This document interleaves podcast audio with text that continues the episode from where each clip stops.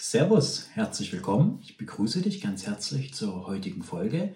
Heute mit dem Thema, was ist Christentum? Was bedeutet Christentum für mich? Wie verstehe ich es? Und was sind die für mich wesentlichen Elemente?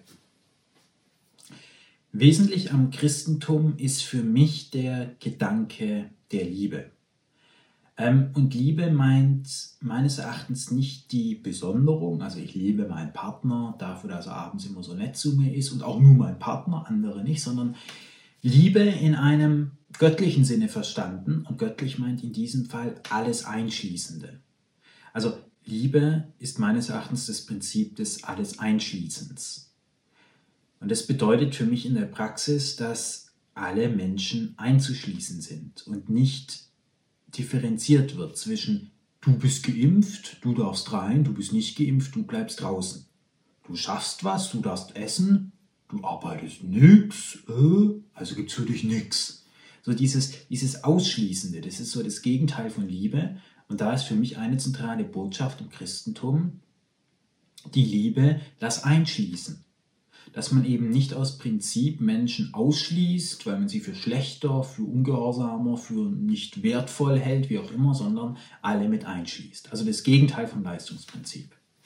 Der Gedanke der Liebe ist aber auch in Bezug auf einen selbst wichtig, ist für mich wichtig, weil es auch dabei ja darum geht, Dinge einzuschließen. Also diesen Hass gegen sich selbst oder die Wut, die ich manchmal empfinde, dass man die eben anerkennt, dass man sagt, ja, dieser Aspekt gehört auch zu mir, der wird integriert. Also auch in dieser Hinsicht ist der Gedanke der Liebe auch für die eigene Persönlichkeitsentwicklung wertvoll und auch für das Selbstbild und auch für die Sicht auf einen selbst. Dass man eben alle Dinge annimmt, dass man zu einer Weltsicht des sowohl als auch statt des Entweder-Oder gelangt, wie in meinem Video zum Thema Dualität ausgeführt. Also der Liebesgedanke ist prinzipiell universal, umfasst alle. Das ist nicht zu materialistisch zu sehen, sondern in einer geistigen Haltung und in einer Art, wie man eben denkt über die Welt und über sich denkt und über andere. Der nächste spannende Gedanke am Christentum ist für mich der Gedanke des jüngsten Gerichts. Und das ist eine Sache, die wird meines Erachtens oft sehr, sehr falsch verstanden. Allgemein wird sie oft so verstanden, als dass man dann stirbt und dann setzt sich Gott hin auf seinen Richtersessel und schaut sich an, naja, damals, am 17.02.2019, da war es aber nicht freundlich. Deswegen gibt es jetzt drei Jahre Hölle. So, also diese sehr platte Ansicht, diese sehr dumpfe Vorstellung vom jüngsten Gericht. So, an sowas glaube ich natürlich nicht. Ich glaube nicht daran, dass Gott mir dann irgendwie so mit einem Notizzettel vorhält, was ich wann falsch gemacht habe, wann ich wo nicht freundlich war oder so. Ich glaube aber sehr wohl daran, dass man am Ende seines Lebens, also vielleicht kurz bevor man stirbt oder auf dem Sterbebett, wo man ja alleine liegt. Sterben muss der Mensch allein, egal wie viele Freunde ich habe. Im Moment des Todes bin ich allein, da kann mir auch keiner helfen. Also ich kann nicht mit jemandem zusammen sterben. Also schon, aber trotzdem stirbt jeder für sich alleine. Heißt, wenn, sich, wenn man sich gemeinsam umbringt oder ähnliches. Ähm, dass da einem das eigene Leben nochmal so vor Augen geführt wird. Beziehungsweise man sieht es und man ist dann sein eigener Richter. Ich glaube nicht, dass Gott einen irgendwie verdammt, aber man sieht dann selbst, vielleicht auch in einer erweiterten Sicht, was war. Man sieht vielleicht auch, wie haben sich die anderen gefühlt was für Handlungsalternativen hätte ich gehabt. Das ist das, was viele Menschen aus Nahtoderfahrungen berichten. Und ich glaube, dass man da mit seinem eigenen Leben konfrontiert ist und sein eigener Richter ist. Und man kann sich dann auch nicht selber bescheißen in dem Moment. In der Welt geht das, aber ich glaube, im Moment des Todes eben nicht.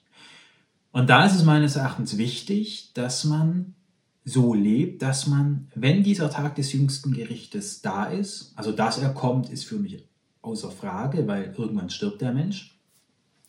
Dass man so lebt, dass man dann sagen kann, wenn einem das ganze Leben nochmal vorgeführt wird, dass man dann sagt, ja, es war nach bestem Wissen und Gewissen. All das, was ich getan habe, habe ich aus Überzeugung getan und ich würde es auch mit dem jeweiligen Wissen nochmal so machen. Das stellt das jüngste Gericht vielleicht so ein bisschen vor, wie dein ganzes Leben wird aufgezeichnet 50, 60, 70, 80 Jahre lang aus allen Perspektiven. Und dann am Ende kriegst du das nochmal vorgesetzt. Und das Gefühl, was du dabei empfindest, während du dir dein ganzes Leben auf dem Bildschirm ansiehst, ist das jüngste Gericht, so stelle ich mir das vor. Und entweder man, man schämt sich dann, es gibt ja Menschen, die können auf, auf Video nicht mal ihre eigene Stimme hören oder ihr Gesicht sehen. Und was meinst du, wie sich solche Menschen dann fühlen, wenn sie ihre Handlungen sehen, wenn sie sehen, zu was das geführt hat, was sie getan oder auch nicht getan haben?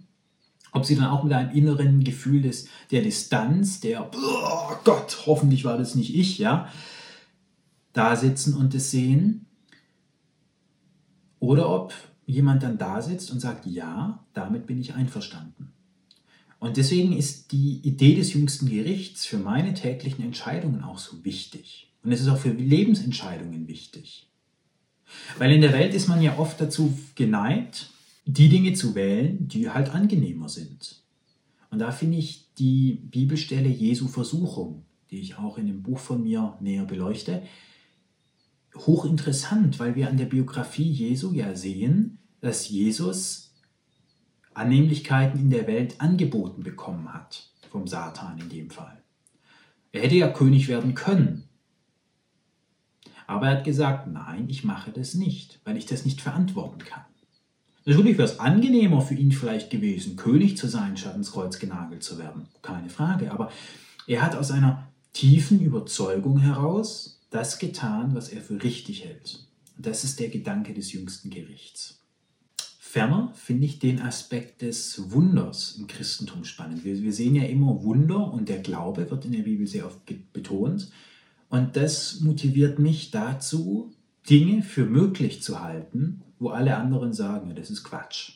Also wenn ich Videos mache zum Thema Grundeinkommen, zum Thema, wir müssen den Kapitalismus modifizieren oder wir müssen die Dinge verändern oder die Menschen bedingungslos anerkennen, dann höre ich oft so Sachen wie, oh, ja, ja, vielleicht in einer anderen Welt ja, oder, oder wie auch immer. Aber es hält keiner für realisierbar. Ja, ja, schwätzt du mal blöd.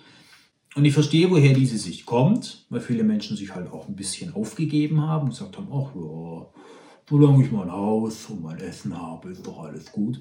Ähm, aber da sage ich ganz klar, Nein, es ist mir der christliche Glaube, das Leben Jesu, ein Vorbild dahingehend, dass ich sage, ich halte die Dinge, die richtig und wichtig sind, für möglich.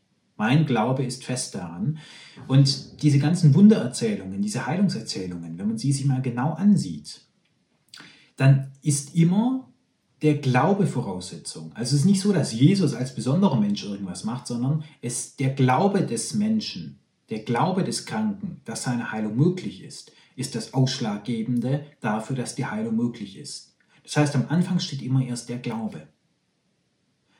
Das ist nicht hinreichende Bedingung, aber notwendige. Und genauso sage ich, wenn ich erkenne, wie die Welt besser sein könnte, weil man, wenn man den Kapitalismus modifiziert, wenn man die Menschen bedingungslos anerkennt, wenn man den Gedanken der Liebe anwendet, dann ist es meine Verantwortung, daran zu glauben und das für möglich zu halten. Ob sich das dann jemals umsetzt, ist eine andere Frage. Aber der Gedanke der Liebe, der Gedanke des Wunders und der Glaube sind tatsächlich Dinge, die für mich aus dem christlichen Glauben sehr wichtig sind und die ich auch aufnehme und an denen ich meinen Alltag, das, was ich am Tag mache, auch messe. Da ist ja noch das spannende Thema, wie steht das Christentum zu anderen Religionen, zum Islam zum Beispiel, zum Buddhismus. Und da sage ich, so wie ich glaube, so wie ich den christlichen Glauben auffasse, dass da kein Widerspruch entsteht. Weil zumindest aus christlicher Sicht die Liebe ja alles einschließt. Die Liebe sagt dem Christen ja gerade, zieh nicht gegen den Moslem in den Krieg. Es ist auch nur ein Sohn Gottes.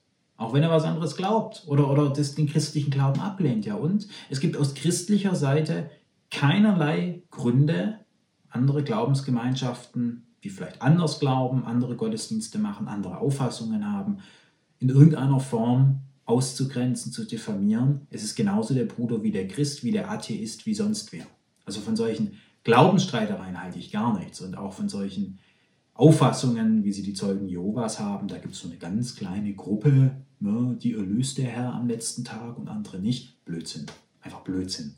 Das würde in eklatanter Weise dem Gedanken der Liebe entsprechen. Weil Liebe heißt ja, ich schließe alle ein und nicht, ich habe nur Platz für 5000 Leute im Paradies. Ja. ja, das sind die wesentlichen Säulen des christlichen Glaubens. Für mich ist, wie gesagt, wichtig, die Liebe, das so zu leben, dass man es am letzten Tage vor sich und damit vor Gott verantworten kann. Und auch der Aspekt des Wunders, dass es wichtig ist, Dinge überhaupt mal für möglich zu halten und fest daran zu glauben, auch wenn alle anderen sie für unmöglich bis ausgeschlossen halten. Das soll es gewesen sein, was Christentum für mich ist, was für mich da die wesentlichen Aspekte sind. Ich hoffe, es hat dir gefallen und würde mich sehr freuen, wenn du nächste Woche wieder dabei bist.